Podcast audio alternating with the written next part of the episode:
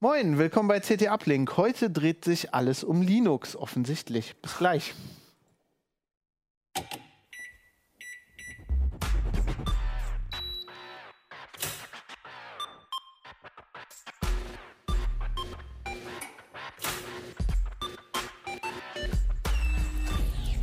CT Uplink.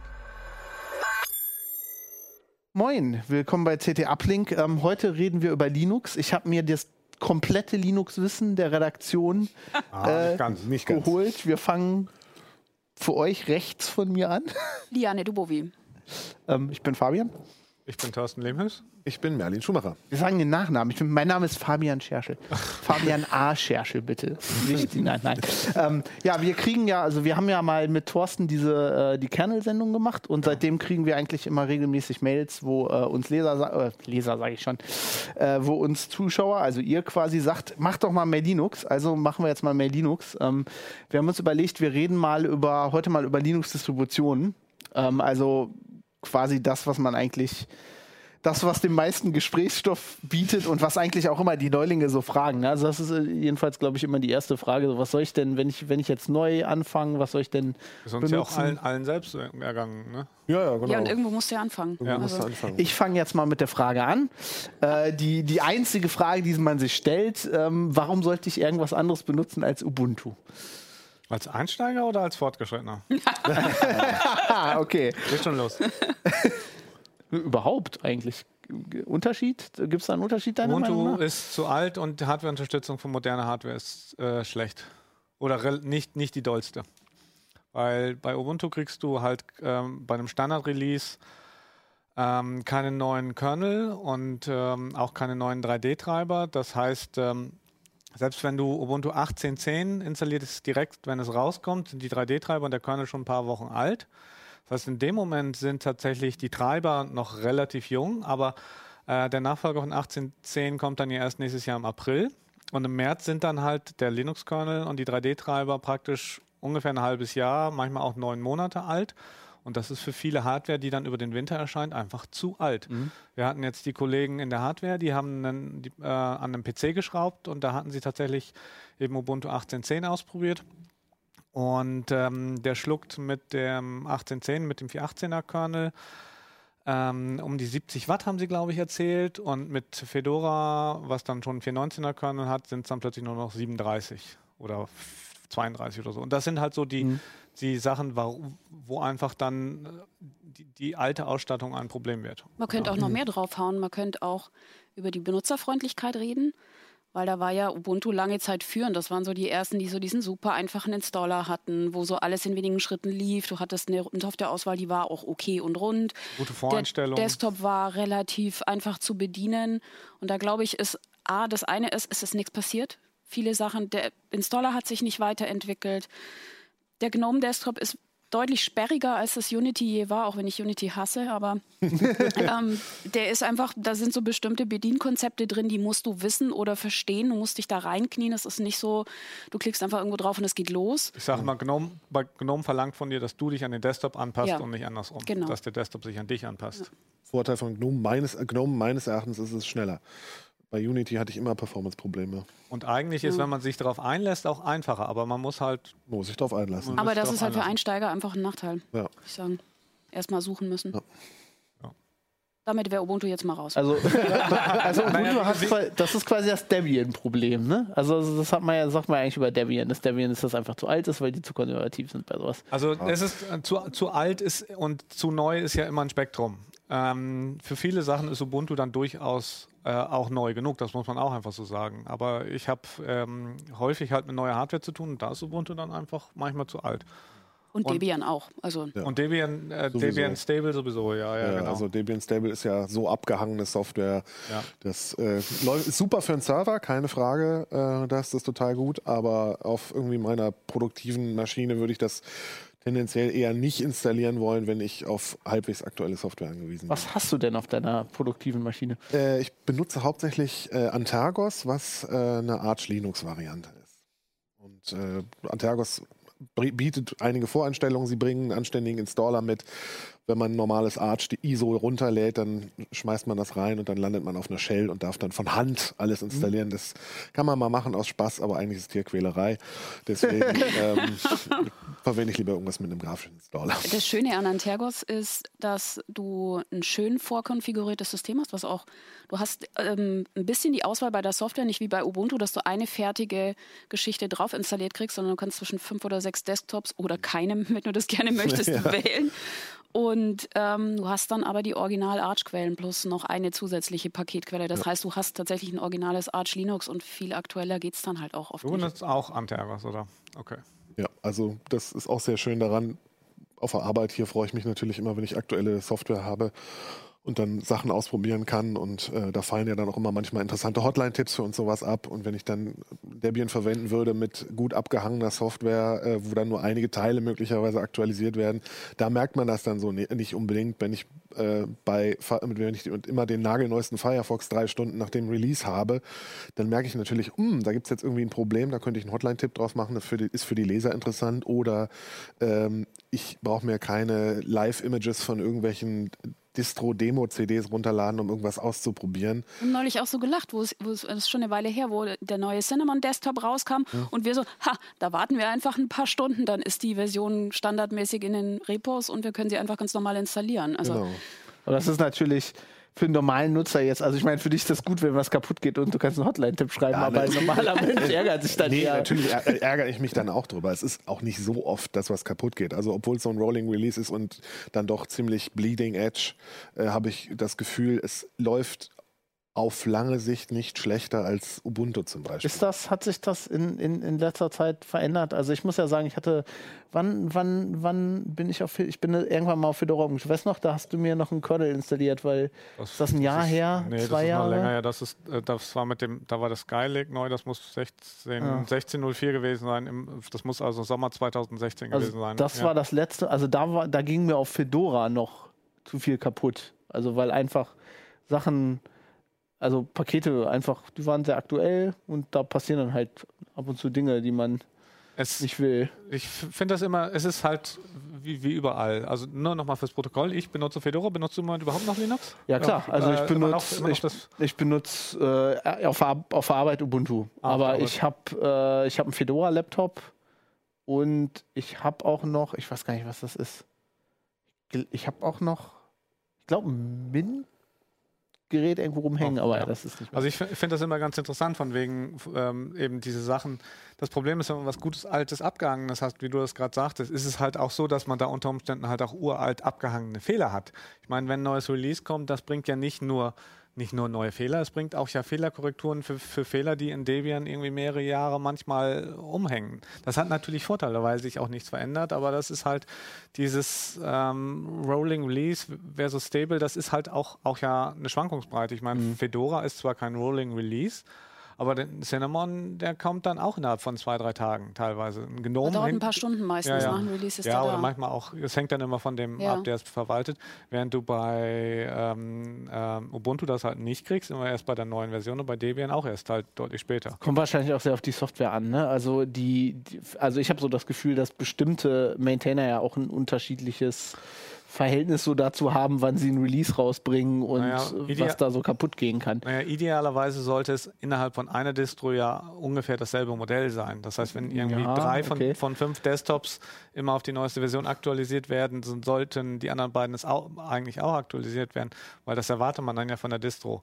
Aber das ist eben tatsächlich bei Fedora zum Beispiel nicht so. Da werden KDE, Cinnamon und vieles wird aktuell äh, aktualisiert, aber GNOME hingegen nicht. Ich, ich, meine ja auch nicht nur den Desktop, sondern einfach bei Software. Also ich habe zum Beispiel festgestellt, dass äh, eine, eine Zeit lang ähm, der Unterschied zwischen den Bugs in einem neuen LibreOffice Release und einem neuen Firefox ist sehr unterschiedlich. Also äh, ich hatte zum Beispiel bei LibreOffice lange Zeit viel, viel härtere Bugs, die wirklich beim Arbeiten gestört haben, wo, wohingegen ich das bei Firefox nicht hatte.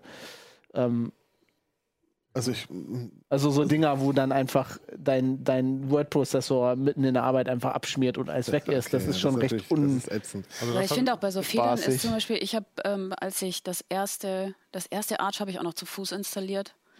Und, äh, Kann ich mich auch noch dran erinnern. Ja, und dann habe ich beschlossen, okay, jetzt habe ich das mal gemacht. So, das habe ich auch dann so, beschlossen. Check.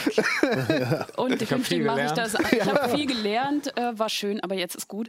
Und dann habe ich mit vielen Problemen gerechnet. Einfach auch dachte ich mir, ja, dann kommen irgendwie kaputte Pakete, dann passt das alles nicht zusammen. Und letztendlich ist in all den Jahren, wenn was schiefgegangen ist, eigentlich nur, weil ich dauernd irgendwelchen Scheiß auf meinem Rechner ausprobiere und das alles für Frickle. Aber so, das sind oft nur so kleine Anpassungen, die, die man von Hand machen muss, was bei Rolling Release irgendwie auch verständlich ist.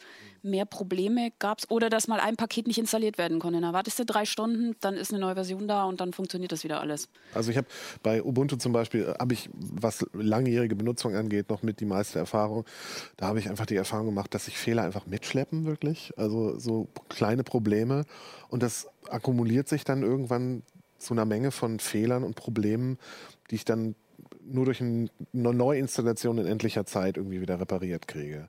Ich weiß auch nicht, ob ihr das bestätigen könnt, aber von den Ubuntu 18.10 Installationen, die ich jetzt gemacht habe, also alles Upgrades, ähm, da habe ich, glaube ich, fünf gemacht insgesamt, so Upgrades. Davon sind vier mit irgendwelchen Fehlern. Bis hin zu gravierend musste ich in die Tonne treten und komplett, ist dann ein Arsch geworden hinterher, aber ähm, musste ich komplett neu installieren, weil so Kleinscheiß wie irgendwas von der Tastatur geht nicht mehr oder irgendwelche Pakete fehlen oder dies und jenes geht nicht mehr oder also ich, Keine Ahnung. Ich hab, das habe ich jetzt nicht gemacht, aber ich muss auch so ein bisschen sagen, Ubuntu hat mich in den letzten Jahren doch häufiger mal enttäuscht, wenn ich es mir näher angeguckt habe oder getestet habe für die Distribution. Nicht, ähm, weil, ja, Probleme gibt es überall, ja, es sind halt ein bisschen mehr als früher, aber es tut sich einfach nicht mehr so viel. ja, eher, und was mich wirklich ärgert, ist so Lieblosigkeit. Dieses jede neu, frisch installierte Ubuntu-Version, da poppt nach kurzer Zeit, du lässt den Desktop kurz laufen, machst nichts, da poppt so eine Fehlermeldung auf, wir haben einen Fehler festgestellt. Ich dachte, das wäre weniger geworden jetzt, aber...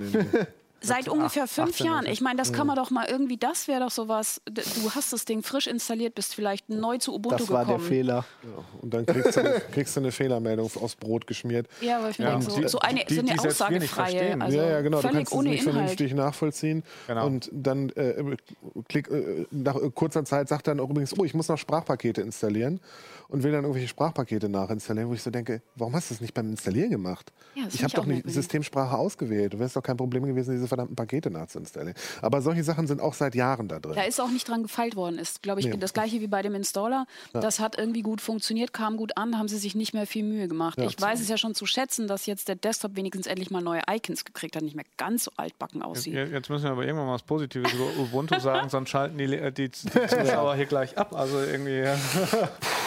Also ich, es, es ist, was die, was die Benutzeranzahl und die Community angeht, glaube ich, immer noch das ja. Größte. Und da kriegt man, glaube ich, auch am, leicht, am leichtesten Support. Also das ist tatsächlich auch der Grund, warum ich es für Einsteiger auch immer noch ein CT gelegentlich empfehle. Es ist im Zweifel einfach, ich, ich sage ja immer, das ist ein bisschen wie eine Wahlurne am Sonntag, man wählt das geringste Übel und für Einsteiger ist Ubuntu unter Umständen immer noch das geringste Übel. Naja, also, also ich, meine, es sind große, es sind, ähm, die Paketquellen sind super umfangreich. Das heißt, genau. du hast da wirklich das, den Vorteil, wenn du jetzt keinen Bock hast, dir irgendwo PPAs zu, hinzuzufügen oder ähm, Flatpaks zu suchen oder sonst was, hast du die meisten Sachen einfach in diesen Paketquellen, kannst du mit Software Ja, und selbst wenn es das nicht gibt, ähm, die meisten Softwareentwickler, wenn die irgendwas für Linux anbieten, dann immer für Ubuntu, ne? Ja. Also als erstes. Ja, das ist ein Fall. Vorteil. Also ich muss sagen, ich habe seit ich das damals, wann das, wann wird das gewesen, haben wir ja gesagt, 2015, 2016, seit ich den auf Ubuntu installiert habe, meinen Arbeitsrechner, upgrade ich den seitdem immer nur durch. Und ja, der hat auch so kleine Macken, ne? Also wie diese Meldung, die kommt auch ständig. Äh, aber dafür stürzt zum Beispiel Lösung, Firefox Da habe ich eine nicht Lösung ab. für dich. Du kannst den Fehlerberichterstattungsdienst installieren. Vielleicht soll ich das mal tun. Ja, das, stört, also das stört mich halt kaum. Also ich hatte bei Fedora damals hatte ich echt wirklich Aber Probleme, wo ich gesagt habe, ich kann mit diesem System nicht arbeiten. Also wenn ich jetzt irgendwie äh, ein Programm für meine Arbeit brauche und das stürzt einmal die Woche regelmäßig ab, dann geht es einfach nicht. Aber das ist halt so eine Sache, ich, jetzt kommt natürlich die Fedora, Thorsten mit dem Fedora-Verteidigungsmodus, das hast du eigentlich bei, habe ich das Gefühl, bei jeder Distribution manchmal, dass irgendwie eine Anwendung da just eine Zeit lang irgendwie ein Wurm drin ist. Und da ist meines Erachtens das Wichtige, den Fehler melden, damit der halt beseitigt werden kann. Ja, wenn, ich, wenn, wenn das mache ich ja auch eigentlich immer. Also ja, ich kriege ja jetzt noch Mails. Äh, ich habe, glaube ich, heute Morgen wieder eine Mail gekriegt von einem Ubuntu-Bug. Äh, irgendwas im Soundsystem, was ich so 2008 gemeldet habe. Oh. Und die sind immer noch auf Launchpad da dran. Also ich weiß nicht. Ja, oder halt auch nicht da dran, sondern es ist da eine Karteileiche, hätte ich beinahe gesagt. Ja, aber ab und zu äh, Arbeit, ab und zu macht mal, schreibt mal einen Kommentar und Ach, dann, dann Okay. kommt, also ich habe zwei, drei so. Also ich habe den und dann habe ich mal irgendwas mit, mit PGP, also es war irgendwas mit PGP gemeldet, müsste ich auch nochmal nachgucken, aber das, äh, da wird es auch seit Jahren. Also es ist, da muss man sagen, bei sowas ist dann Fedora ein bisschen straightforward, glaube ich. Dann Aber merkt man auch in der Community so ein bisschen so eine Red Hat. Wir können ja auch mal die neuen Professionalität. Kandidaten reinwerfen, weil die Frage, die wir uns ja auch immer wieder stellen, ist so, ähm, empfehlen wir Ubuntu aus Gewohnheit, weil es irgendwie über Jahre funktioniert hat, oder ist vielleicht mittlerweile irgendeine andere Distribution so weit, dass sie Ubuntu als beste Empfehlung für Einsteiger ablösen kann? Also Mint ist es definitiv nicht mehr, Oh, glaube ich. Das, Warum? Das, ich wollte auch gerade Mint ins Spielraum bringen, aber jetzt würde mich Also, erklär, äh, interessieren, Ich warum. glaube, dass der eine Rechner, von dem ich denke, ich bin mir ziemlich sicher, dass der Mint ist, den ich schon lange nicht mehr benutze, also nicht mehr wirklich benutze, weil der wirklich, also ich habe das Gefühl, das ist noch, also das wird immer un, instabiler. Also das, das hat, glaube ich, alle Probleme, die du gerade bei Ubuntu geschrieben ha, beschrieben hast, äh, plus selber dann noch welche drauf. Also da kriegst du ja in der Grundeinstellung sowieso weniger äh, Updates, weil der irgendwie ganz komisch äh, mit seinem eigenen Updater Das ist ein, der, der hat ja eigentlich die Ubuntu-Depots drin. Du kriegst eigentlich alle, die, alle ähm, äh, Updates, die Ubuntu auch raushaut. Es, und die Grundeinstellung im Aktualisierungsprogramm, dass du irgendwie Kernel und Mhm. X-Updates nicht mehr kriegst, das ist seit, äh, was, wo sind wir denn jetzt? 18 oder nicht mehr der Fall. Jahr. Das Okay. haben sie geändert. Dafür haben sie so ein Time, Time Machine, nee, wie heißt nicht heißt Time irgendwas, so ein Backup-System eingeführt. Und deswegen spielen sie jetzt tatsächlich alle, alle Updates ein. Das war tatsächlich für mich jahrelang ein, ein No-Go. Deswegen habe ich immer gesagt, Mint geht einfach gar nicht. Vielleicht muss ich den einfach mal neu installieren. Ich glaube, eigentlich ist das schon so eine ganz gute Empfehlung. Also ich meine, dass viele Leute benutzen das ja seit Jahren schon als Alternative zu Ubuntu, einfach weil es ein ja den von Windows XP oder Windows 7 bekannten Desktop-Aufbau hat. Also mit Ja. einer Leiste und ein Menü und eine Suchfunktion. Und es gibt halt ein paar so Konfigurationsdialoge, wo du bei Ubuntu irgendwie, die es halt nicht gibt, die Auswahl des Kernels zum Beispiel. Ja, echt noch? wo, wobei das ist tatsächlich genau ein Problem für mich. Ich, beim Mint äh, ähm, hat einerseits versucht, es sozusagen es den Leuten einfach zu machen mit so einem Desktop, aber dann hat es an einigen Stellen enorm viel, viel Auswahlmöglichkeiten und enorm schlechte Vor Voreinstellungen. Das mit den Backups haben sie ja angegangen und das ist das, was mich an, an, an, an Mint manchmal so da auch- ab, abschreckt für, für Einsteiger. jetzt einen anderen Desktop drauf. Also ich frage mich ganz ehrlich, ist, ist es wirklich noch so, dass Leute sagen, ich möchte diesen Windows 7, Windows XP Desktop haben? Ich meine, Also ich habe schon gerade an dem, ich habe ja jetzt auch fast jedes Jahr dieses Linux-Umstiegsheft gemacht und das Feedback ist eigentlich schon, dass, dass, die, dass die Leute kommen einfach von XP oder Windows ja 7. gut, aber das sind Und die natürlich, tun sich damit, also die, aber- für die ist das so, sind aber vielleicht speziell, sehr spezielle CT-Leser. Oder ich meine, wenn jetzt noch Nee, wer das von ist XP kommt, Klient, das ist eine andere Klientel. also ich meine, wer kommt denn jetzt noch von XP? Verdammt viele Leute. Ja. Verdammt viele Es ist Leute. erschreckend. Windows XP hat immer noch so viel Marktanteil wie Windows 8.1. Der Unterschied ist, inzwischen schämen ja. sie sich dafür. Ja, Das sollten ist- sie auch. Ja, jetzt mal ganz natürlich. ehrlich. Also wenn du jetzt von XP kommst, dann ist das. Aber, jetzt wird aber- es ja wieder interessant, weil Windows 7 jetzt einfach definitiv stirbt. Das heißt, jetzt müssen die Leute sich überlegen, Ja, wollen sie also Windows das ist 10 das- oder Aber das Entscheidende Linux. ist doch irgendwie, dass der Desktop vor allen Dingen einfach funktioniert. Ich meine, wenn, äh, alle diese Leute, die können auch mit ihrem Android-Phone umgehen und da hat, ist auch alles ganz anders. Das haben die Leute auch geschafft. Das heißt, es muss nicht alles so aussehen wie bei Das Windows. ist ja das genau das, was ich meine. Ich glaube, Genau. viel mehr Leute kommen Es- einfach jetzt auch mit, mit Windows 10 klar, weil Genau. es einfach schon so lange. Ich glaube, mein, ich Aber es glaub- hat halt jetzt auch wieder ein Menü Ja, und ich glaube, das ist, trotzdem, ist, glaube ich, trotzdem ein Usability-Problem insofern, als dass die Leute, wenn sie sich ein Smartphone gekauft haben, eine komplett andere Oberfläche gesehen haben, eine komplett andere Bedienung erlebt haben und auf nichts zurückfallen konnten. Wenn sie sich von einem Windows-PC auf ein, äh, ein anderes Betriebssystem installieren, von Windows auf Linux wechseln oder meinetwegen auf macOS, ähm, dann äh, greifen sie auf die Erfahrungen zurück, die sie mit Windows gemacht haben. Und die werden nicht erfüllt. Und das ist total irritierend für ja, ja, klar. Also da hast du schon völlig recht, wenn die von XP kommen, klar. Bei Windows, Aber- bei Windows 10 wäre es genauso oder Windows 7? Naja, äh, weiß nicht, von Windows, von Windows 10, der, der Sprung jetzt zum Beispiel zum GNOME ist ja nicht so riesig unterschiedlich.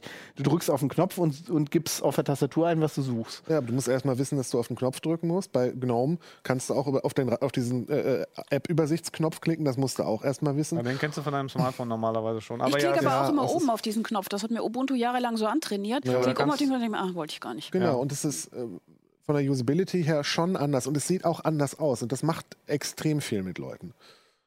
Und das irritiert die dann. Und dann setzen sie davor und haben Angst, irgendwas anzuklicken, was kaputt geht. Jetzt kommen wir aber immer mehr auf die Desktops, Ja. über Distributionen reden, oder? Aber ich weiß nicht. Ja, aber ich glaube zum Beispiel, dass das schon, du kannst den Desktop nicht trennen, weil natürlich kannst du unter Linux fast jeden beliebigen Desktop nachinstallieren, sage ich mal. Aber für die meisten ist es dann doch so, und das ist auch sinnvoll, sich quasi das Installationsmedium gleich mit dem Desktop oder einzuwählen, wo du bei fünfen die Wahl hast. Weil sonst ist immer irgendwas hakt, irgendwas ist nicht, nicht richtig vorinstalliert. Du hast für jede Programmauswahl, du hast, kriegst du eine Programmauswahl vorinstalliert, hast die dann doppelt und lauter so Kram. Ja, ja, ja, definitiv. Das Also da ist es schon sinnvoll, sich das als Live-System vorher anzugucken und es dann zu installieren, außer du hast viel gibt Platz. es bei bei Antergos dann auch mehrere Installer? Oder Bei Antergos gibt es einen Installer, da kannst du fünf, du kannst so. du, glaube ich, ähm, Cinnamon, XFCE, GNOME, OpenBox, Openbox.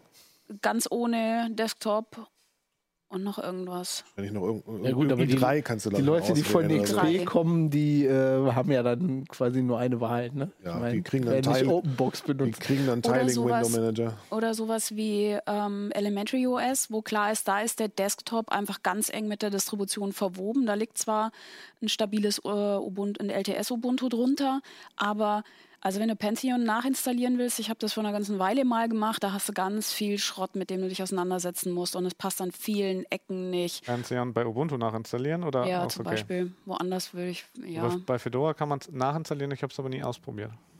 Vielleicht mache ich es irgendwann mal wieder, aber der letzte Versuch war so, dass A, die Desktop-Konfiguration, die ich vorher hatte, wirklich hops war.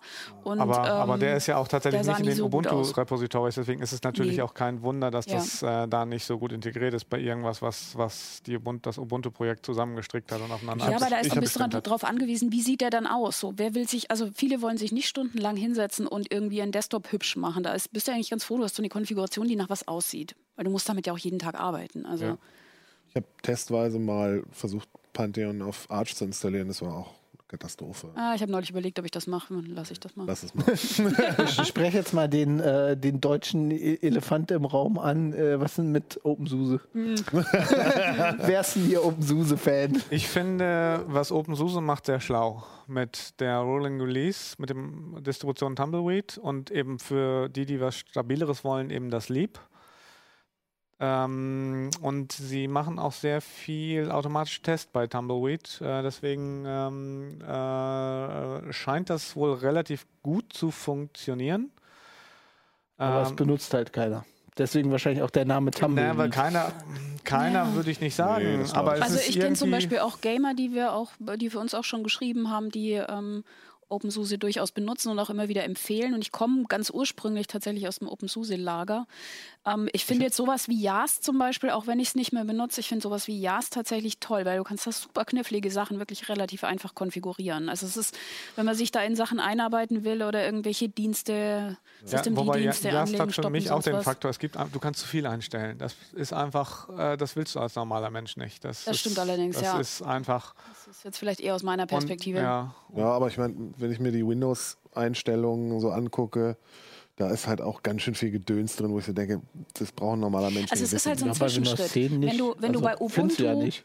In die Tiefe gehen nicht, willst, dann, dann musst du den Schritt machen und wirklich rausfinden, wie geht das, wo kriege ich den, den Gconf-Editor oder den Deconf-Editor her oder wie mache ich das auf der Kommandozeile, weil du einfach nur bestimmte Sachen angeboten hast. Und bei OpenSUSE musst du nicht gleich in die Vollen gehen, sondern kannst erst mal gucken, okay, was kann ich in meinem System vielleicht noch konfigurieren und habe dafür dann auch eine Übersicht und eine grafische Oberfläche, die mir das leichter macht. Ja, aber irgendwie, ich weiß gar nicht. Niemand von uns kann sich so richtig da. Mir ist es nur eingefallen, weil dieser, weil dieser Tux, weil da unten Suse dran steht, muss ich zugeben. Das ist sehr alt, da ist Wer- noch Suse mit Punkten. Ja, das Ja, ist ja. noch Wer, wer von uns ist denn mit SUSE angefangen? Also mein erstes Linux war auch ein SUSE. Ich habe mir damals. SUSE Linux 5 Streng genommen habe ich damit angefangen, weil ich äh, damals, als ich im Support gearbeitet habe, also wir haben Support in Schulen gemacht und der Server, den wir da hatten, war ein SUSE-Server und seitdem hasse ich Yast. Hat wahrscheinlich mit dem heutigen Yast nichts mehr, hat, hat mit dem heutigen Yast nichts mehr zu tun, aber so für Serverkonfiguration auf der Kommandozeile war das grauenhaft. Aber ja, eigentlich war Also es ich dann habe, auch so. wenn man es ganz streng nimmt, habe ich das erste Mal was versucht mit einer CD, wo Slackware drauf war. Oh, das ja, streng, ganz streng genommen habe ich das auch. Aber, aber das es war hat in den 90ern. überhaupt nicht funktioniert. Ja, das erste, das erste Linux, was ich je angefasst habe, war in der Uni. Da wusste ich gar nicht, dass das Linux ist. Erst. Also da hatten die äh, an der Uni Bonn hatten damals im, in, ne, du, die hatten so Rechner, wo du halt hingehen konntest, da musst du dich auch anmelden und so, wenn du dich an der Uni angemeldet hast. Und das hat mich zwei Jahre lang, als ich gelernt habe, dass das Linux ist, habe ich gesagt, ich fasse fass den Mist nie an, weil das KDE, also es war Knoppix. Ja. Und äh, KDE hat mich damals so verschreckt. Ja, ich habe tatsächlich auch an der Uni mit Unix angefangen und dann habe ich mit SUSE 5.4, glaube ich, angefangen. Und das ging auch gut bis SUSE 10 und dann war JAS so ein Ding, wo du dachtest so, Oh, es hier drei Kaffees, bis mal irgendwas, bis mal die hm. Paketquellen okay. aktualisiert ja, Also da war irgend so ein Fehler drin und das hat mich dann irgendwie. Ja, und mein, ich habe dann, äh, dann auch mit SUSE angefangen und habe äh, hab dann auch die schlechten Erfahrungen mit Yast gemacht, weil es einfach wirklich aber, aber langsam war. Lustig, dass wir jetzt alle auf Yast rumhacken, während viele das immer als Vorteil von, von SUSE. Ich würde es ist also auch ein Vorteil. Der, mit sehr, ich weiß nicht welche Version, aber die nächste war es noch nicht, aber die danach, dann war das Problem auch behoben. Also ja, heute ist, gilt das lang nicht mehr. Das hat mich nur damals irgendwie davon abgebracht und dann habe ich halt andere Distributionen kennengelernt kennengelernt, die ich auch cool fand. Ja, aber also, auf jeden Fall sind, sind ja auch Sachen, die über 20 Jahre her sind. Also ja, da ist viel passiert. Genau, die, dieses nee, Jast-Überschalt-Konfigurationsdateien, das ist ja auch schon lange, lange vorbei. Das ist, haben sie ja auch ja alles in den Griff gekriegt. Aber es hat halt auch seine Vorteile. Ich meine, wenn ich jetzt mit SUSE arbeiten müsste, so, da hätte ich auch, dann würde ich auch äh, Rolling Release benutzen wegen aktuellerer ja. Software und so, dann wäre das sicher auch kein Problem. Wobei wir haben, haben, du hast die vorletzte Version gekostet, von Lieb getestet, ja. glaube ich. Ich habe die letzte und die vor dir und irgendwie haben wir auch immer irgendwas gefunden, was uns ziemlich gestört hat, glaube ich, wenn ich mich richtig erinnere. Also, wobei es ging, also es war, ich glaube, bei der letzten, die ich getestet habe, war nur so oh, Kleckerkram. Ja. Es war jetzt nichts, wo ich so dachte, okay, das ist jetzt äh, voll Aber doof. warum beschließt du jetzt nicht, wenn die gut ist? Warum hast du nicht beschlossen, ab sofort Oh, du hast doch zwischenzeitlich bestimmt dein System neu installiert, SUSE zu benutzen. Warum? Ähm, ja. Ich habe mein System, glaube ich, nicht neu installiert seitdem, aber so. egal. Ähm, warum habe ich nicht SUSE benutzt? Ich habe äh, mich mittlerweile in Arch ziemlich gut eingefunden. Und was mir wirklich gut gefällt, ist halt, dass es dieses Arch User Repository gibt und du da einfach ah, da endlich viel Software hast. Ich liebe ja das Wiki. Auch. Ja, das Wiki, das, das Arch-Wiki, muss man großartig. sagen, ist großartig, auch wenn man es selber nicht benutzt. Auch weil es, die hatten es ja früher, das ist ja mal gelöscht worden, ne? Nee, das nee, war das, das genommen, war, das, war das Gentoo-Wiki. Genau, so. deswegen ist ja. Gentoo auch den Bach runtergegangen. Ja, kann sein, vielleicht bin ich dann auf das Arch-Wiki umgestiegen, auf jeden Wahrscheinlich, Fall. wie die meisten. Quasi für die ja. beste Dokumentation. Das ist dann, wirklich gut. Das hilft auch, wenn du unter Ubuntu Probleme hast, weil einfach ein bisschen mehr erklärt ist auch. Es ist also. eigentlich eher, es ist eigentlich gar nicht so unbedingt so ein Arch-Wiki, es ist eigentlich, eigentlich mehr so ein allgemeines Linux-Wiki. Äh, so viel Arch-Bezug Bezug ist da auch gar nicht drin. Ja, außer wenn es dann Pac-Man oder das Bildsystem ja. oder sowas ja. geht. Gut, aber ich meine, wenn du System die Probleme hast, dann hast du System die Probleme. Richtig. Ja, genau. Und dann wird da aber auch ein bisschen mehr erklärt. Ich meine, das Ubuntu-Wiki ist auch toll. Das war allerdings schon aktueller. Da, ja, da hat tatsächlich auch die Community auch nachgelassen, zum Beispiel ja. sowohl beim deutschen, äh, wie heißt das, Ubuntu, Ubuntu Users, Users genau. als auch das internationale Wiki. Die werden auch nicht mehr so gut gepflegt. Aber da ist halt der Unterschied, das liefert die Anleitungen. Mach dies mhm. und jenes, mhm. wenn du das und das machen willst. Mhm. Und das Arch-Wiki geht einfach mehr in die Details und erklärt dir, wieso ist sowas und worauf greift es zurück und wo, wie ja. funktioniert das Ganze. Wo muss ich dran rumbohren? Ich muss auch sagen, als ich das Arch-Experiment damals gemacht habe, mit dem, ne, wie du einmal das installieren und so, da, da habe ich einfach super viel über Linux äh, gelernt, so wie wie, wie das System aufgebaut ist. Ja, auf jeden Fall spannend. Du, das, das bringt ja was, das, also bringt ja eine Sache, das alles zu lesen, aber wenn du das mal selber machst, weil du das alles zusammenbauen musst, war schon ja. gut. Deswegen habe ich angefangen bei Fedora mitzumachen. Da habe ich dann nochmal viel gelernt, was ich vorher noch nicht wusste. Also, also bei der Distribution aktiv sozusagen mitzugestalten, ja. Das kann man natürlich auch tun. Aber 15 Jahre ist das auch schon wieder, ja. Zeit Benutzt vergeht. irgendwer äh, Unbreakable? Oracle Linux, Linux in ja. Firmen habe ich habe einen versuche hier alles rauszuholen was ein, ein, ein, ein, ein, ein äh, Schulfreund mit dem ich zwar kaum noch Kontakt habe aber der die benutzt in der Firma wohl tatsächlich Oracle Linux ja gut wenn die du viel halt Oracle Oracle, ja. Oracle Bude und ähm, macht wahrscheinlich Sinn. Ähm, die haben halt die Datenbank und dann kriegst du es halt im Paket und ja warum auch nicht das würde ich dann auch machen ich meine, es ist ja letztendlich auch noch ein Red Hat Enterprise Linux. Was ich vielleicht auch noch in die Runde werfen würde, weil, ich meine, gut, wir haben, äh, ich habe das vor ein paar Heften vorgestellt, Manjaro ist ja auch ein Arch Linux, allerdings mit eigenen Paketquellen ehrlich gesagt, also ich hab, fand das immer gut. Ich habe das über Jahre jetzt ein bisschen verfolgt, wie sich das entwickelt. Das entwickelt sich gut. Das komplett Libre. Äh, nee, oder? das ist einfach ist ein Arch Linux mit einer zusätzlichen Testschleife quasi ah. in eigenen Paketquellen, die dann so, die, die, ziehen sich regelmäßig Snapshots aus den Arch-Quellen und ähm, testen die nochmal und veröffentlichen das dann, wenn sie es für richtig halten. Nur was mich total erstaunt hatte, war auf DistroWatch zu sehen, dass die auf Platz 1 sind. Und zwar weit vorne. Vor Mint und Element Hero ist tatsächlich, glaube ich. Also die haben mittlerweile eine Beliebtheit erreicht, die selbst mir, obwohl ich es gut finde, ähm, mich tatsächlich so ein bisschen erstaunt hat. Vielleicht wird das. Manchmal hast du ja so Effekte, wo dann irgendwie so eine, so eine, so eine lokale Regierung auf irgendeine Naja, es ist, sorry, es ist ja nur DistroWatch. Das heißt, es sind, Ja. sind, sind natürlich nur Leute, die sozusagen auf der Suche sind oder sich informieren wollen oder gucken wollen, was ist das. Das fällt mir natürlich als Fedora Red Hat Mensch immer wieder auf. Da sind halt viele Leute, die das benutzen, weil es halt im Firmenumfeld genutzt wird oder beziehungsweise die Basis für Red Hat Enterprise Linux ist. Deswegen, und das sind natürlich, äh, die gucken, meinst, die gucken die nicht gucken nicht bei DistroWatch. Ja, nee, nach. klar. Wobei ich natürlich mir bewusst ist, dass äh, Fedora nicht so populär ist wie Manjaro. Oder es ist, ist Ja, schon wobei klar. das natürlich auch nur sagt, dass sich Leute dafür interessieren. Genau. Also es sagt nicht aus, dass wie viele das jetzt benutzen. Was die ja gemacht haben, die haben auch irgendwie Hardware, also vorinstaliertes Manjaro angeboten, aber ähm, da weiß ich nicht, wie gut das läuft. Ob das, ich habe ich hab nie, nie zuvor davon gehört, dass es irgendwie vorinstallierte Geräte gibt. Aber die Idee finde ich nämlich eigentlich auch gut. Also für mich wäre Arch Linux oder eben Antergos sicherlich auch was, ähm, weil ich damit umgehen kann, wenn irgendwie mal was nicht geht oder ich irgendwie einen, Schritt zurückgehen kann. Aber ich glaube, für einen normalen User ist tatsächlich so eine Testschleife und einfach mal Software mal doch nochmal zwei Wochen abhängen lassen, bevor man sie dann rauspusht, unter Umständen vielleicht dann doch mal ganz schlau. Nee, und da kann man wirklich sagen, also Linux ist, Linux oder Desktop Linux ist auf jeden Fall soweit, wenn das mal installiert ist, und das ist die größte Hürde, dann äh, läuft das. Dann haben die meisten Leute damit nie wieder Probleme, weil du aktualisierst alles in einem Rutsch automatisch. Du musst nur auf Ja, okay, Updates installieren klicken und fertig.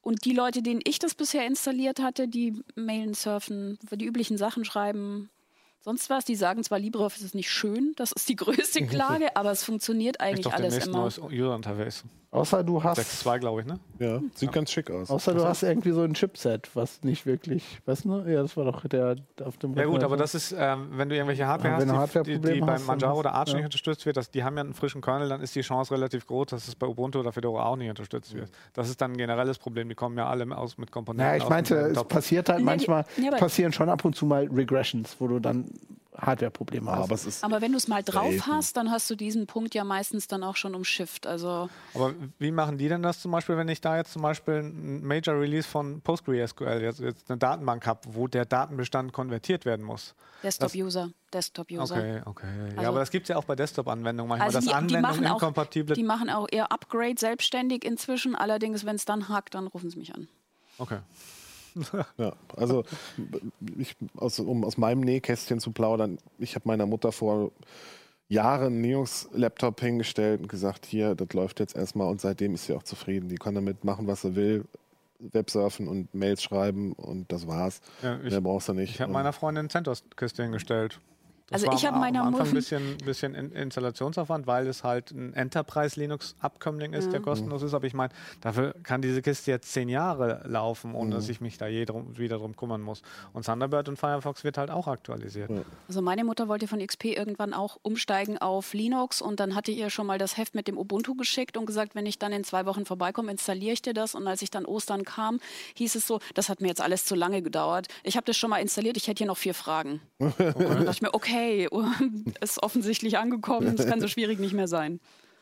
Aber klar, da sind keine von diesen Inkompatibilitäten aufgetreten und Also es ist manchmal einfach Pech mit der Hardware, ja. ne? Ja. Es ist ja, hast du ja manchmal bei Windows auch. Ja. Wobei da ist dann, für mich ist dann immer so, so der Test ist, wie gut kann man die Nvidia-Treiber installieren. Aber das geht bei Arch und Manjaro und Tergos auch alles ganz easy. Ja, Ne? ja, das ist, Das ist äh, alles kannst du in den Installer Paket einfach drin. Da anklicken und kriegst du dann vor allen Dingen auch, immer die, die neuesten. Wenn du, das ist auch Ja. so eine Sache, was Ja. mich bei Ubuntu immer stört. Du kriegst zwar den Nvidia-Treiber auch ziemlich easy, aber wenn du halt eine ganz neue Grafikkarte hast und du brauchst den neuesten, wie Pina das letztens hatte für irgend so eine, diese 2080, nee, wie heißt denn die eigentlich? Äh, Titan, die Titan. ja, ja, Mii. genau.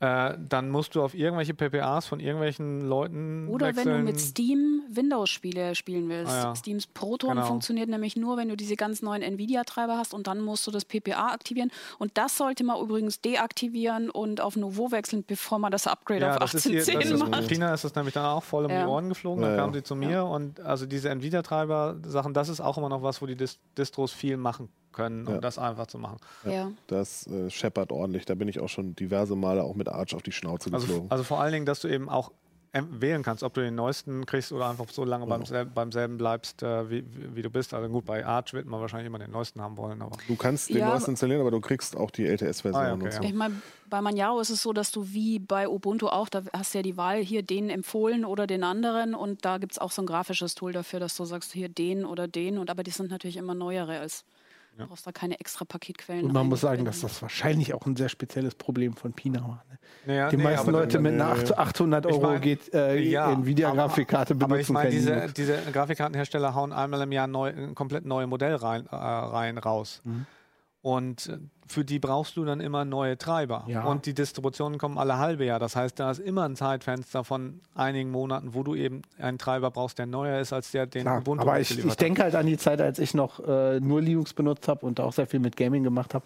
Ich habe mir da halt keine Cutting-Edge Nvidia-Grafikkarte ja, gekauft, aber tatsächlich, weil du die auch dir, nicht guck brauchst. dir das doch auch an, an, wie das auch unter, unter Windows ist. Für neue Spiele brauchst du neue Treiber heutzutage, ja, weil klar. die Optimierung äh, und dann, dann mit dem traditionellen Modell, wie es Ubuntu fährt, zu sagen, oh, ihr müsst aber ein halbes Jahr warten, bis ihr die neuen Treiber kriegt, das ist, finde ich, nicht mehr zeitgemäß. Ja. Mal dieses PPA hat jetzt eigentlich auch gut funktioniert, aber sowas wie so, da ist einfach dieses, das ist in diesem Upgrade dann, was du alle sechs Monate ja hast, wenn du nicht nur die Stable-Version und die willst du nicht, wenn du Gamer bist, ähm, benutzt, dann bei diesem Upgrade ist das nicht vorgesehen. Das heißt, du musst da selber Maßnahmen ja, ja. treffen. Habe ich mal wieder vergessen. Das ist natürlich auch, also PPA ist für mich immer, ich kaufe meinen niegelneuen Audi, BMW, Mercedes und dann bringe ich es zum unbekannten Händler, Tankstelle an der Ecke, der daran rumfummelt. Und hoffe, dass das, was er daran rumfummelt, nachher auch noch mit den, mit den, äh, mit den Wartungssachen, die BMW und Audi machen, wenn, äh, wenn ich da mein, mein Auto wieder zur, ähm, zur Inspektion bringe, dass das nicht hakt. Und das hakt halt doch immer mal. Na klar. Also es, und ja, das ist echt, das ist, deswegen bin ich nicht so ein Freund von PPAs. Es ist für mich, die Distribution muss es erstmal selber können, ohne irgendwas dazu. Ja, gut, aber ich meine, wenn du jetzt wirklich Linux-Gamer bist, dann frickelst du schon ab und zu mal öfter bei sowas. Ja, klar, vor allem willst du doch lieber. Also, halt. Aber das ist, ich meine, wenn du das nicht willst, dann machst vor du dir Windows auf. So viel einfacher und so viel sinnvoller, tatsächlich Proton zu benutzen, also über Steam Play quasi Windows-Spiele zu betreiben, als ich so mit Wine, so eine Steam-Version, das funktioniert alles hinten und vorne nicht. Klar, ja. wir haben auch Leute, die können das, so ähm, da zu frickeln, aber selbst die sagen oft, ähm, ich will jetzt spielen, ich will jetzt nicht eine Stunde frickeln. Genau, vor allen Dingen mit der, mit der Einstellung irgendwie, wer da, Gamer, die, die können dann auch frickeln. Ja, mit der Einstellung geht Linux nicht weiter, da bleibt ja. es halt so, wie es ist. Entschuldigung. Aber ja, muss, das, das, ist halt ein großes Problem. Also aber ja, man, muss mal, man muss noch mal zurückgehen und so, weiß ich nicht, als, ähm, als wir beide vor fünf Jahren hier angefangen haben, ähm, da, da gab es den Steam-Client noch nicht für Linux. Der kam ein halbes Jahr später. Und mittlerweile haben wir irgendwie super viele native Linux-Spiele und wir können einen Teil der Windows-Spiele auch unter Linux spielen mit demselben Steam-Client. Also so nur um kurz nochmal so dieses Bild zu zeichnen. Verdammt viel besser geworden. Wie und gut ich, die Situation ist, ja. Zum Thema Cutting-Edge-Grafikkarten nicht kaufen, wenn man Linux-Gamer ist. Manchmal bleibt einem auch nichts anderes übrig. So wie ich gelesen habe, äh, verkauft Nvidia, hat Nvidia die Produktion von den, von den 1080-Chips und sowas eingestellt von dieser Reihe. Und du kriegst jetzt nur noch die neuen Chips. Genau, das ist es eben. Wie gesagt, und einmal im Jahr. Dann hast du halt Pech gehabt, wenn du jetzt an Weihnachten äh, Geld gekriegt hast von Oma und sagst, ich will mir jetzt eine neue Grafikkarte kaufen mit, einer, mit einem neuen Nvidia-Chip drin dann kaufst du entweder die 2080 oder nix, weil äh, die 1080 kannst du nicht, nicht mehr bezahlen, wenn du es überhaupt noch kaufen Außerdem, kannst. die meisten CT-Leser werden immer das Neueste kaufen. Entschuldigung. Ja, also, genau. Äh, also ich, find, ich, ich, finde, ich finde, das ich ja sollte generell eigentlich kein Problem sein, dass äh, äh, man diese Karten da reinsteckt und dann läuft das halt, indem man einen aktualisierten Treiber kriegt. Mal abgesehen von der grundsätzlichen Tatsache, dass der Nvidia, der proprietäre Nvidia-Treiber eh nervt.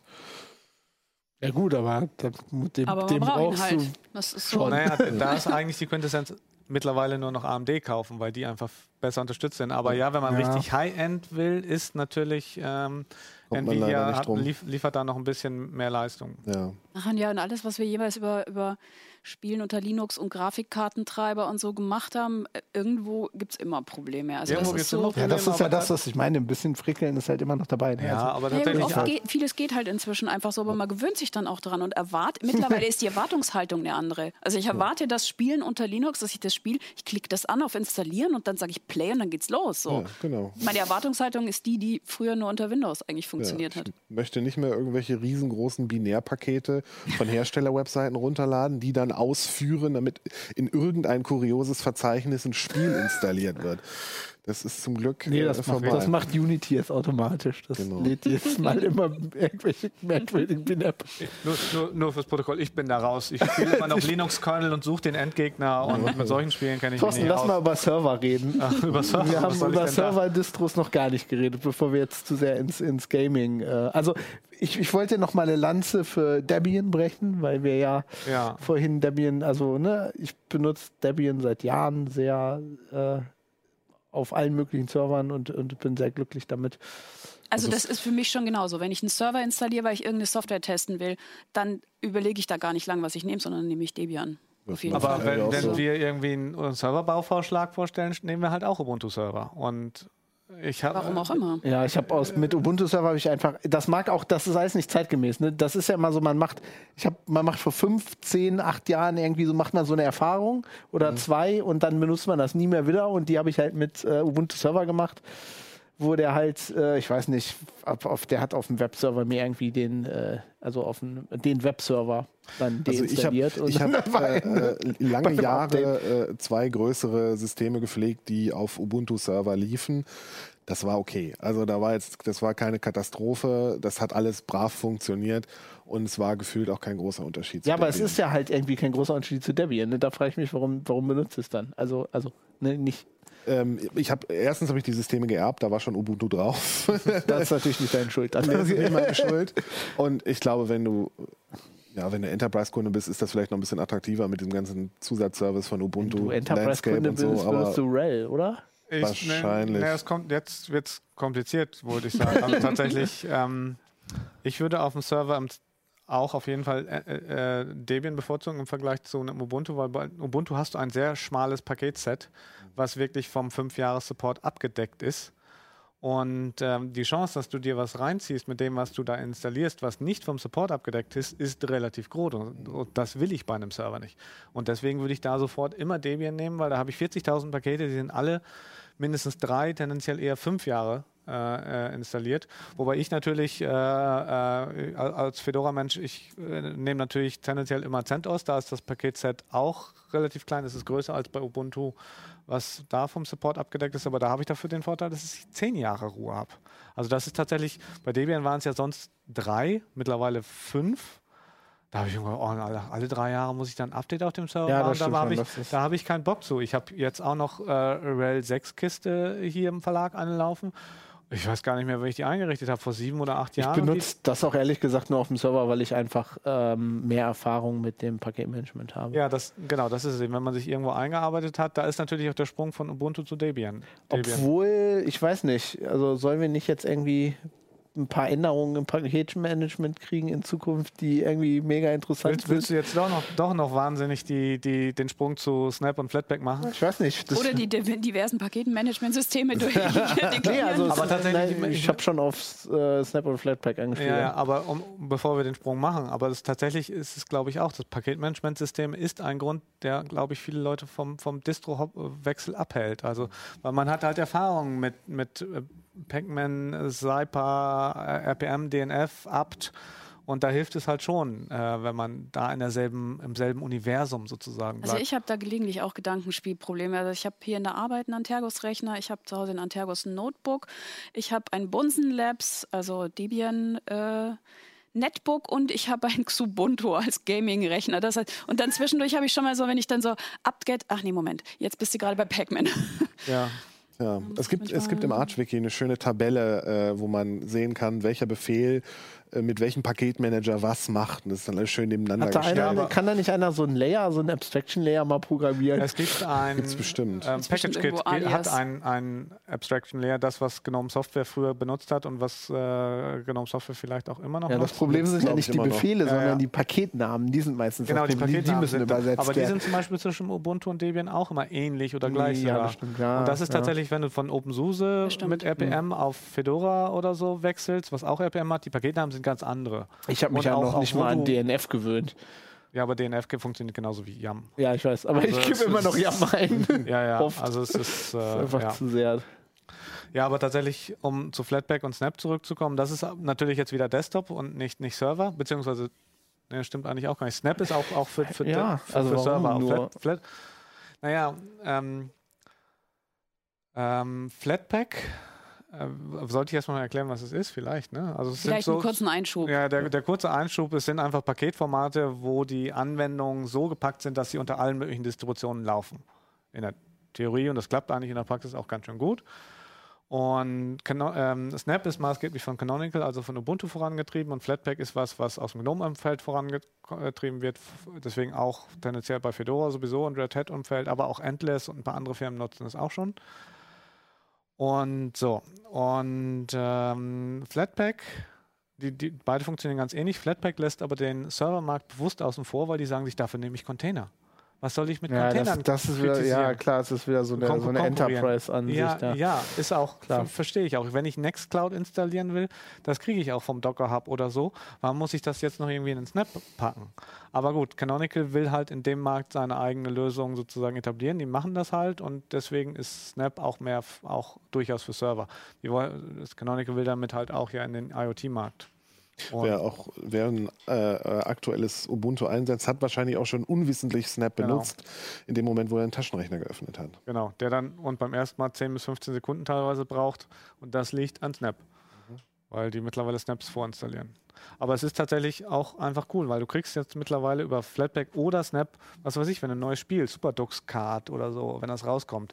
Ja, früher, früher, musstest du mit PPAs fummeln oder beim, beim, beim Anbieter nachgucken, das kriegst du jetzt relativ einfach in, naja, es, als es Snap oder halt, Flatpak. Wenn du nochmal auf Spiele zurückgehst, es wäre halt cool, ne? also für so, so Indie-Entwickler oder so, die ja oft sagen, deren Barrier to Entry für Linux ist einfach, dass die geben, weiß was ich, eine Version ihres Spiels für Ubuntu raus und dann melden sich irgendwie 100.000 Leute, die das irgendwie für andere äh, Distributionen haben und das ist nicht das Problem. Die können das packen und so, aber dann müssen sie es auch supporten und. Ja, aber das ist ne? halt, das lösen beide Paketformate. Du machst das einmal und dann läuft es genau. tatsächlich ja, da, für die wär das wär sowohl super. mit Flatpak als auch mit Snap auf vielen verschiedenen Distributionen, wobei Snap eigentlich so richtig gut nur, nur bei im, äh, in der, im Ubuntu-Universum funktioniert während Flatpak eigentlich überall relativ. Aber es ist halt nicht bis zu Ende gedacht. Also gerade wenn ich an Desktop-User denke und du machst dann irgendwie die Softwareverwaltung auf und guckst dann und tippst irgendwas ein, suchst es und kriegst dann zwei Paketnamen angezeigt. Und auf den ersten Blick sehen die genau gleich aus. Du musst ganz runter scrollen und siehst dann,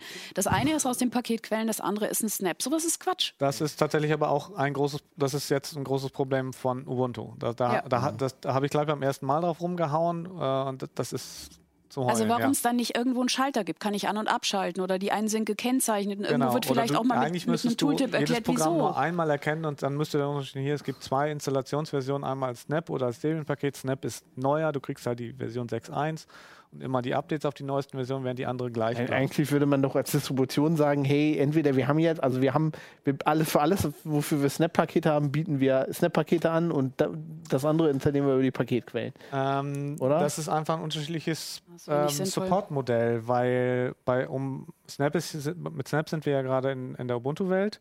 Das LibreOffice, was einem Ubuntu beiliegt, also einem Langzeit-Ubuntu, das bleibt all die fünf Jahre auf derselben Version. Ich weiß nicht, 1804 hatte 6.1 oder so? Gut, dann oder das halt, okay, das gibt es dann nicht als Snap. Und, und, und, das Snap gibt es halt auch, ähm, auch in derselben ja, Distribution, klar. aber das macht eben Sprünge. Aber dann, und dann kommt halt demnächst mit 6.2 eine ganz andere Oberfläche und das willst du gut, nicht deiner sagst, Sekretärin, dass gut, die das als Dann sagst du halt, dafür gibt es keinen Snap. Also ich würde mich halt entscheiden. Ja, aber es gibt doch User, die das, die neue LibreOffice Ja, aber da würde ich mir doch einen Schalter wünschen, der sagt, hier Snap an, Snap aus. Ja, ja klar. Das ist, aber sowas wie, dass mir dann sowas wie äh, der Taschenrechner, der wesentlich ähm, fetter ist als irgendwas anderes, dann als Snap untergejubelt wird. Und wenn ich dann in der Paketverwaltung gucke, dann kann ich noch nicht mal sofort sehen, welchen kann ich installieren und die welchen nicht.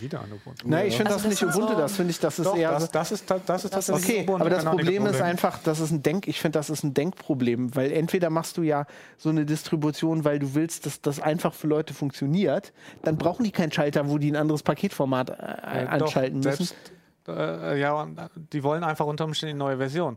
Deswegen, da komme komm ich jetzt wieder auf die Fedora Red Hat Welt, da kriegst, da basteln sie jetzt ja sogar, sogar dran, dass du eben zum Beispiel ein neueres Python, neues Node.js Gut, ja, was das, das kann ich noch verstehen. Das ja. ist aber ein anderes Problem. Aber bei ja, LibreOffice. Aber du brauchst unter Umständen auch mal eine neue LibreOffice-Version. Ja, dann, dann, musst du das halt in deiner Distribution so machen, dass du da auch innerhalb deines Support-Zeitraums eine neuere auslieferst. Ja, das macht jetzt halt der Snap.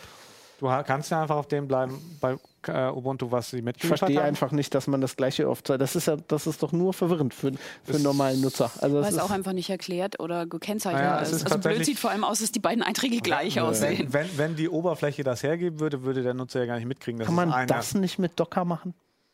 Nee, Docker. Äh, Docker macht ganz andere Dinge. Ja, ich weiß, also es aber gibt, gibt Leute, die das nicht Desktop, theoretisch auch- Desktop-Anwendungen und Docker gepackt, aber es ist einfach. Nee, Docker ist mehr für die Serverwelt geschaffen und das ist eine Frickellösung und tatsächlich Snap und äh, also eine Frickellösung, das auf dem Desktop zu nutzen, während äh, Snap und Flatpak diese Probleme eben genau lösen, die du dann auf dem Desktop hast, die Docker einfach beiseite lässt, weil sie genug andere Sachen schon haben. ja, offensichtlich ja. Ja, okay, dann ist wahrscheinlich ein Hen- Henne- und Ei-Problem, dass sie die anderen Paketquellen noch brauchen. Ne? Also ich meine, Was meinst du? Jetzt Ich kann mein- ich gar nicht folgen. Nein, Du hast jetzt ein also zweit- die Systembasis wirst du immer auf, auf äh, normalen Paketquellen lassen. gut, aber Ja. du würdest ja dann sagen, also wenn ich so eine Distribution bauen würde, ich jetzt mal High Level, würde ich sagen, du hast bestimmte Pakete, die brauchst du über die Paketquellen und die anderen stelle ich dann einfach mit, was weiß ich, Snap oder Flatpak zur Verfügung. Ich verstehe einfach nicht, warum du diese Arbeit duplizieren willst.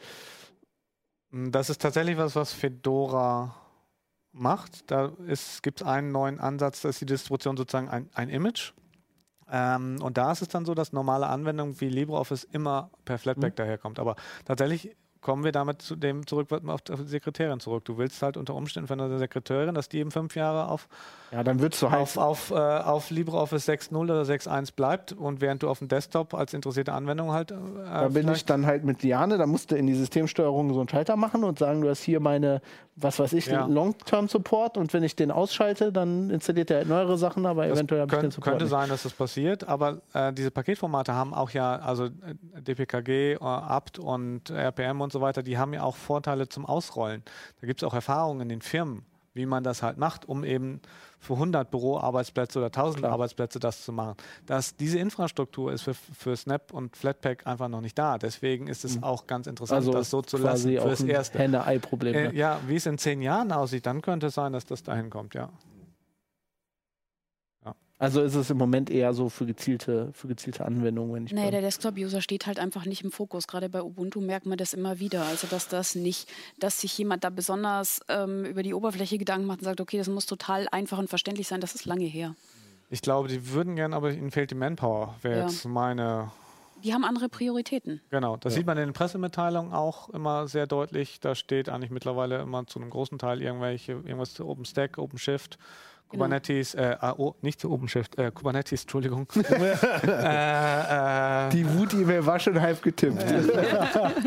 und und äh, solchen Sachen, das ist in den Canonical Pressemitteilungen einfach viel höher. Und das, man merkt es auch der Distribution an, dass der Desktop mehr so ein Nebenprodukt ist, der, glaube ich, auch so ein bisschen als, als Werbung, als Aushängeschild, hey, wir sind Ubuntu, wir sind die meistgenutzte Distribution. Naja, das ist das, was in der Presse breiter getreten wird. Was, Genau, auch, was wo- es auch mal auf Spiegel Online schafft oder sonst wo wo, auch die nicht nur bei der IT-Presse wie bei uns. mit loslegen und dann wollen sie natürlich dann denken, das auch in ihren Serverräumen unter Umständen einführen. Ja, und ähm, ich glaube, viele Leute denken Ubuntu, wenn sie Linux meinen. Ja. Und ähm, das ist, glaube ich, auch ein Faktor.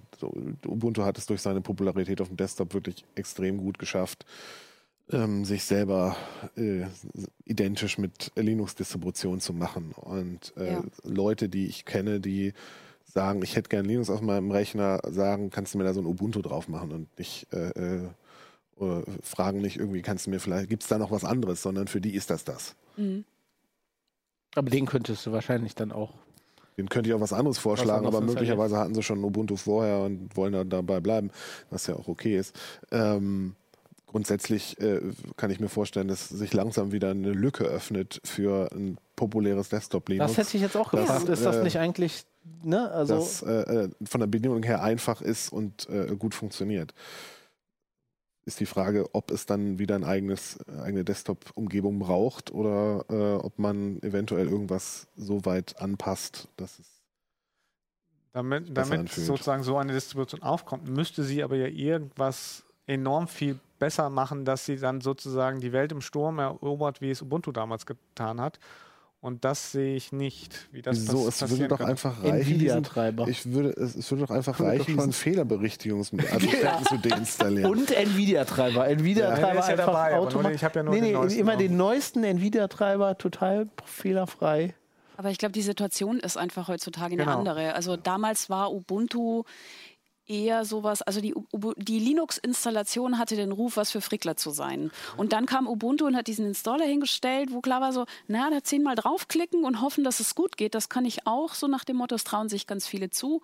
Und damit ist es einfach bekannt geworden. Großer Faktor war einfach auch, es war einfach ein- Debian-basiertes Desktop-Linux, was vernünftig war. Das heißt, die Leute konnten ihr Debian-Know-how endlich auf dem Desktop nutzen und äh, Deswegen brauchen wir ein Docker-basiertes Desktop-Linux, damit Leute endlich ihr Docker, Docker-Know-how. Docker. Das, Das Doc, das ist ja das Schöne bei Docker, das nur am Rande. Dein Docker-Know-how von vor einer Woche, alles alt. Ich habe eh keinen Docker-Know-how, von daher ist es völlig egal. ver verlierst du auch nichts. Ich gut. installiere auf meinem Webserver noch Wir ganz benutzen noch Docker. Mittlerweile mit sind wir doch eine Ebene höher. Wir machen halt nur noch Kubernetes und um Docker kümmert sich doch keiner. Das sind doch einfach nur noch Container. Ich installiere meine Pakete jedes Mal von Hand. Ich bin da sehr oldschool. auf dem Server. so viel Zeit, ne? Ja. Nee, ich, ich muss Aber- halt nicht mehr so viel installieren. Das Aber um, zu, um zur dann. Frage zurückzukommen, ich glaube, es ist einfach jetzt so die Situation. Es gibt jetzt einfach nicht mehr das eine tolle Linux. Naja, Äh, ja. das, das ist einfach. Da, ich meine, das, das, das hat Valve ja ne, ganz kurz mal versucht. Ne? Also ich hatte das Gefühl, dass sie das wollten.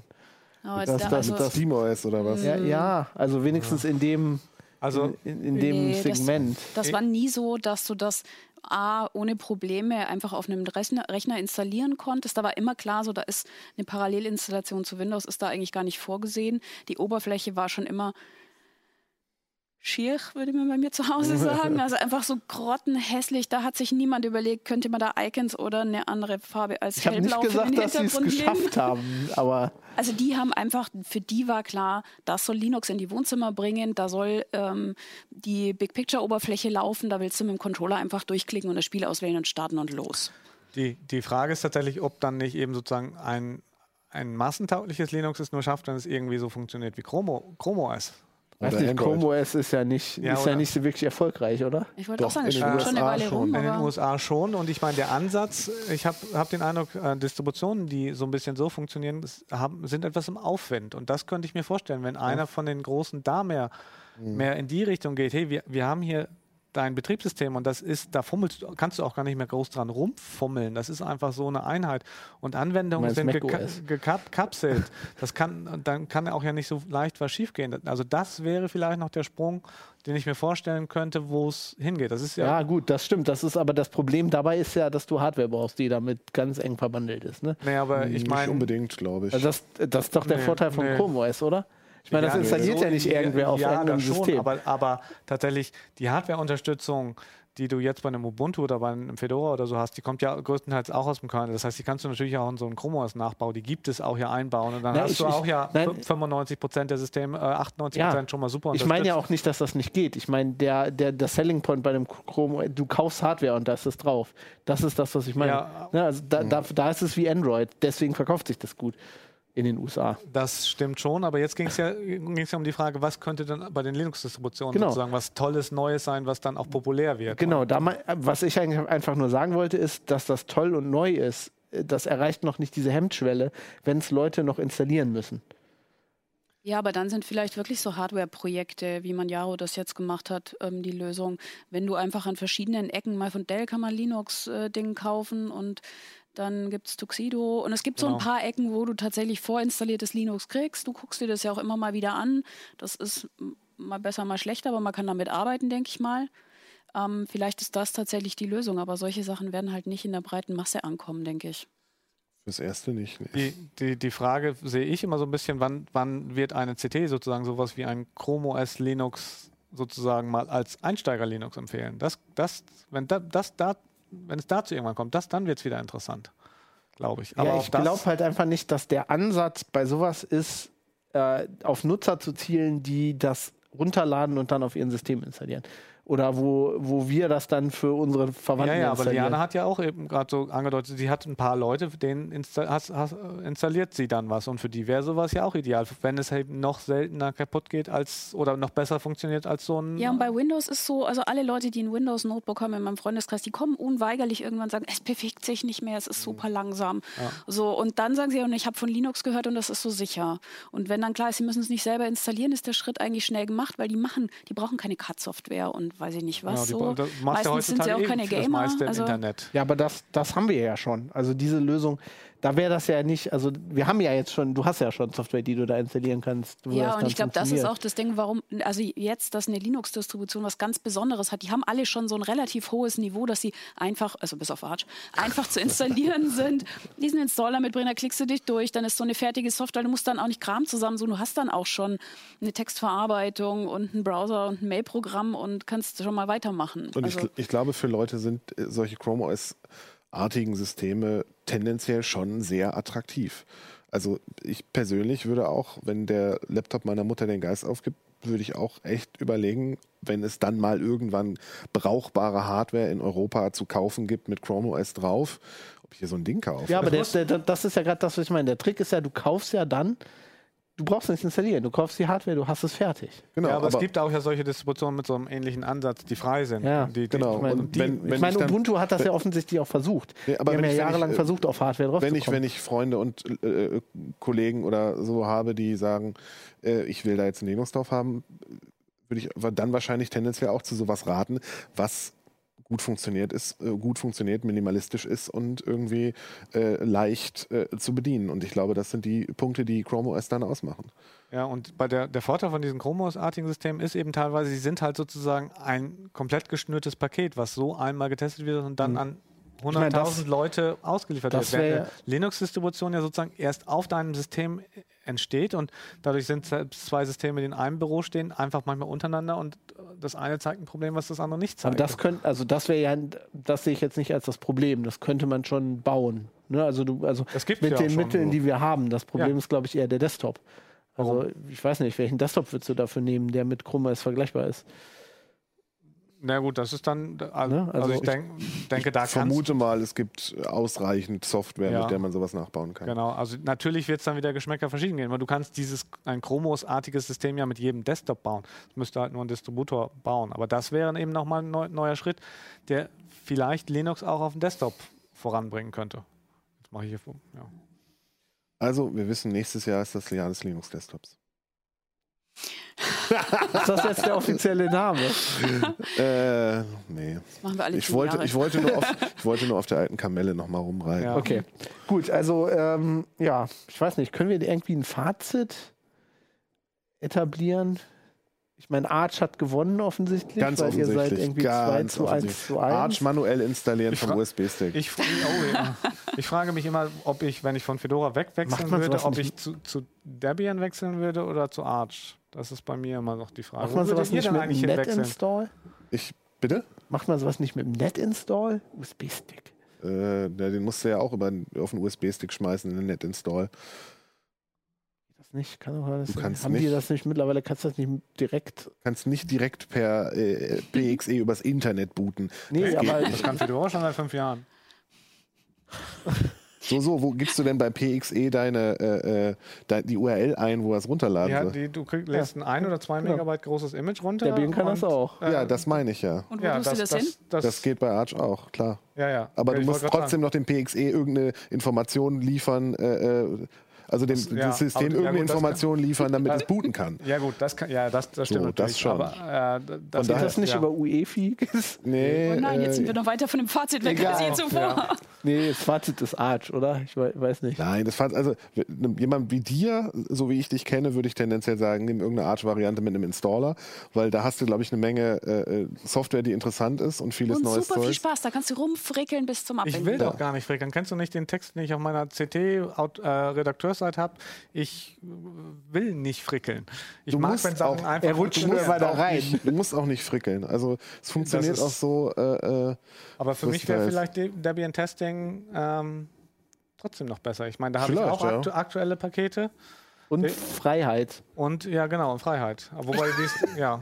Ich glaube, es gibt einfach Einzige, viel, zu viele, viel zu viele Faktoren. Also entweder man knallt einfach irgendein Ubuntu, Mint oder sonst was drauf, oder es gibt Faktoren, du musst halt überlegen, bin ich ein Gamer und brauche neuere Grafiktreiber, habe ich super brandneue Hardware, dann brauche ich vielleicht eher ein Arch als ein Debian.